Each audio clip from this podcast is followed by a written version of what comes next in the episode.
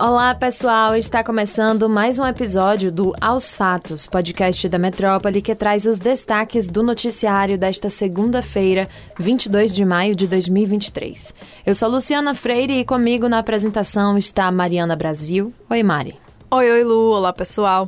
A gente começa a semana do Aos Fatos destacando o horrível episódio de racismo contra o jogador de futebol brasileiro Vini Júnior. Ele atua na Espanha e é jogador do Real Madrid. No último domingo, Vini Júnior sofreu mais um caso de racismo por parte de torcedores em uma partida entre o Real Madrid e Valência, pelo Campeonato Espanhol. A partida foi paralisada por oito minutos depois dos gritos preconceituosos. Vini foi xingado de mono, que é macaco, e apontou para o setor da torcida onde partiam os gritos quando o árbitro parou a partida. O sistema de som avisou que a partida estava interrompida por causa do comportamento dos torcedores. Já nos acréscimos do segundo tempo, uma confusão entre jogadores paralisou novamente o jogo e o camisa 20 do Real Madrid deu um tapa em um atleta do time oposto depois de sofrer um mata-leão.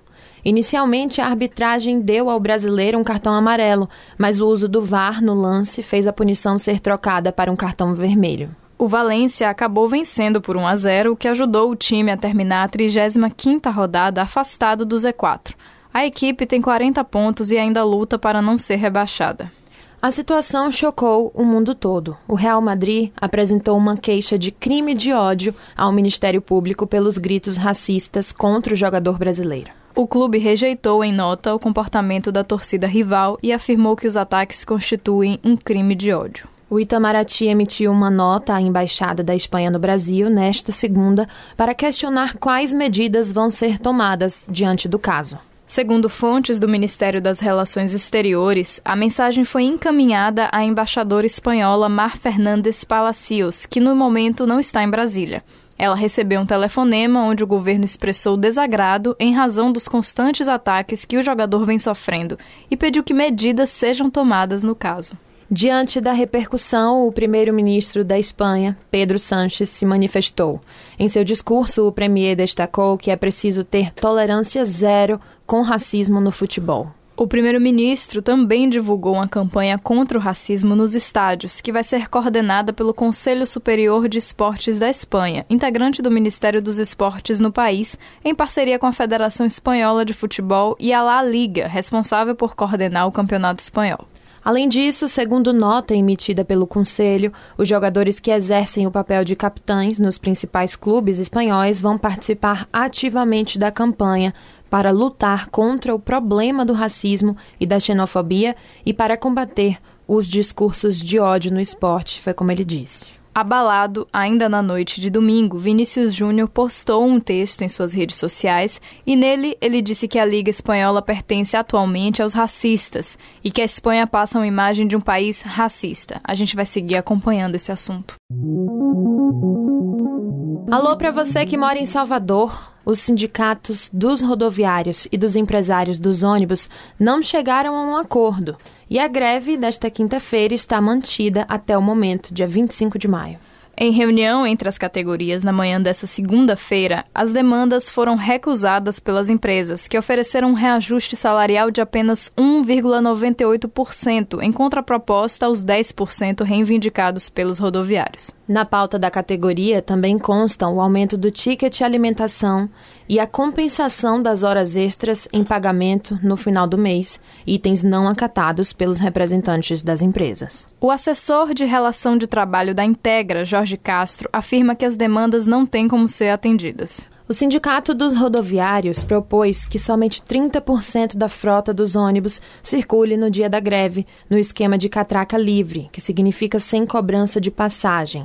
Abre aspas, eles querem 30% sem cobrar tarifa e a gente quer 80% na hora do pico e 60% com a tarifa, fecha aspas, foi o que declarou o representante da Integra. O assessor informa ainda que a empresa já solicitou o dissídio coletivo de greve ao Ministério do Trabalho, que é quando, durante casos de divergência entre grupo de funcionários e empregadores, a situação é resolvida por intervenção judicial, que direciona a um consenso. A gente, é claro, segue de olho nesse assunto e para isso também fique ligado no metro1.com.br. De olho no que acontece na Rádio Metrópole, nesta segunda-feira, Chico Alencar, deputado federal pelo PSOL, criticou a atual composição do Congresso Nacional e atacou o que ele chamou de união entre partidos, inclusive o PT e o PL, para aprovação da PEC da anistia. O congressista afirmou ainda que a política está muito rebaixada. Alencar se refere à proposta de emenda à Constituição que anistia partidos por irregularidades nas prestações de contas. Do total de 171 assinaturas necessárias, 184 parlamentares foram a favor. Chico Alencar foi um dos congressistas que foi a favor e depois pediu a retirada de seu nome da PEC, junto com outros 14 deputados. Caso esses nomes não tivessem assinado o texto inicialmente, a PEC não teria começado a tramitar. Ainda na conversa com Mário Kertes, o deputado federal afirmou que o governo do presidente Lula ainda não conseguiu decolar. O parlamentar atribui a dificuldade à presença ainda de bolsonaristas na gestão federal. Alencar afirmou também que Lula tem muitos méritos e que, devido ao perfil do presidente de conciliador, o petista acaba por fazer uma composição ampla em seu governo que gera conflitos. Vocês podem conferir a entrevista completa lá no YouTube do portal Metro 1. O presidente Luiz Inácio Lula da Silva se reuniu com 11 autoridades internacionais em sua participação oficial na cúpula de líderes do G7 em Hiroshima, no Japão. É a sétima vez que o presidente Lula é convidado a participar do encontro que reúne as maiores economias do mundo. O presidente brasileiro se reuniu, por exemplo, com líderes de integrantes plenos do G7, como Emmanuel Macron, presidente da França, o primeiro-ministro do Japão e o primeiro-ministro da Alemanha. Além disso, o presidente brasileiro também se reuniu com o líder da Índia, com quem o Brasil tem relações próximas. Além das relações bilaterais em que os representantes das duas partes se encontram particularmente, Lula também participou de sessões de trabalho no G7. Nesses encontros, todos os líderes tinham como objetivo debater os temas de interesse do grupo. Nesses momentos, o presidente esteve ao lado de líderes com os quais não teve reuniões bilaterais. Chamou a atenção que Lula e o presidente da Ucrânia, Volodymyr Zelensky, não tiveram a reunião bilateral por incompatibilidade de agendas. Segundo o governo brasileiro, a possibilidade de uma reunião chegou a ser negociada e uma sala de reunião foi montada para o encontro. No entanto, por incompatibilidade de agendas, a reunião não aconteceu. Ao ser questionado se ficou decepcionado pelo fato da reunião não ter acontecido, o presidente ucraniano disse, ironicamente, que achava que Lula deveria ter ficado decepcionado. E sobre o assunto, o presidente do Brasil realmente disse ter ficado chateado, mas avaliou que não faltará oportunidade para uma conversa. Ele fez declarações sobre a guerra entre a Rússia e a Ucrânia. O petista tem insistido em uma solução pacifista desde que foi eleito, em novembro. Entretanto, ele já foi criticado por igualar Rússia e Ucrânia como culpados pela guerra, sendo que foram os russos que invadiram o país vizinho. Bora falar de festa? Nessa segunda, a Prefeitura de Salvador anunciou que a capital vai ter mais de 600 atrações durante os festejos juninos. Foi o prefeito Bruno Reis, do União, que deu a notícia durante coletiva de imprensa. As atrações, que ainda não foram divulgadas, vão se apresentar entre os dias 1 e 25 de junho, com atividades religiosas e culturais. A expectativa é de que cerca de 400 mil pessoas visitem a cidade e cerca de mil empregos sejam gerados. Ou oh, coisa boa! Bruno ainda reforçou o compromisso com as quadrilhas e fanfarras, garantindo que estarão presentes na programação e apoiando a valorização do São João tradicional.